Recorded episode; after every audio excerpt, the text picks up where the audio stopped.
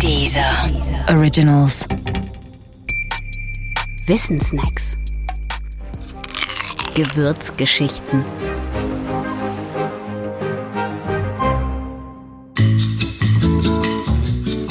Koriander.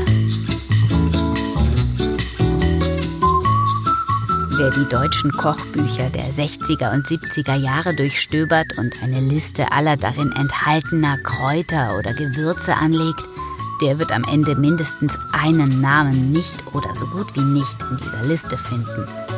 Koriander.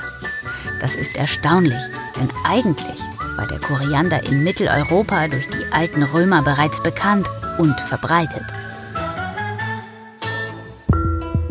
Aber irgendwie scheint er dann in Vergessenheit geraten zu sein, um dann in den letzten 25 Jahren ein bemerkenswertes Comeback hinzulegen. Dieses Comeback hat schlicht damit zu tun, dass das Interesse an nicht-deutscher Küche mit Beginn der 70er Jahre größer und größer wurde. Das hat zwei Gründe. Zum einen machten in Deutschland immer mehr Restaurants mit nicht-deutscher Küche auf, zum anderen lernten die Deutschen, die Reiseweltmeister, auf eben diesen Reisen mehr und mehr fremde Speisen kennen, die sie zu Hause nachkochen wollten.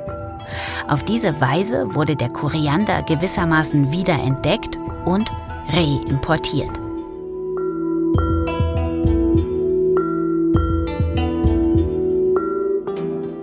Als die Reisen noch kürzer waren als heute, etwa in den 70ern, schwärmte man für die französische, die jugoslawische und die italienische Küche. Mit den späteren Fernreisen kamen dann auch noch die mexikanische und die asiatische Küche und dort vor allem die Küche Thailands hinzu. Und in diesen beiden Ländern erfreut sich der Koriander großer Beliebtheit.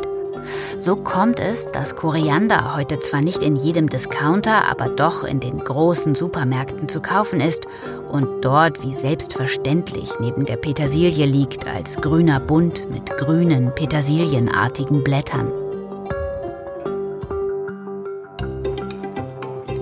Wer Koriander höchstens aus dem Gewürzregal kennt und deshalb nicht vertraut ist mit seiner pflanzlichen Erscheinungsform, der kann Koriander tatsächlich für kleine Blattpetersilie halten. Allerdings für Blattpetersilie mit etwas merkwürdigen Blättern.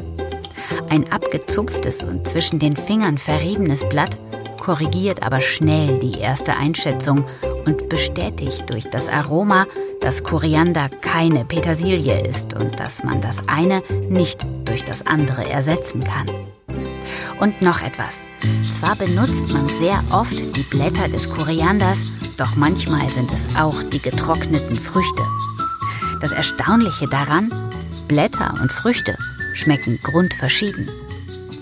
Heutzutage wird der Koriander in Deutschland freilich nicht mehr nur dafür benutzt, um Guacamole oder Pad Thai damit zu würzen. Er führt mittlerweile ein gewürztechnisches Eigenleben wie die anderen Standardgewürze auch und wird in deutsche Gerichte eingearbeitet, die in den 60er und 70er Jahren korianderfrei daherkamen. Übrigens, wie dem Koriander erging es auch dem Kreuzkümmel. Auch er wurde wiederentdeckt und reimportiert. Aber das ist eine andere Geschichte.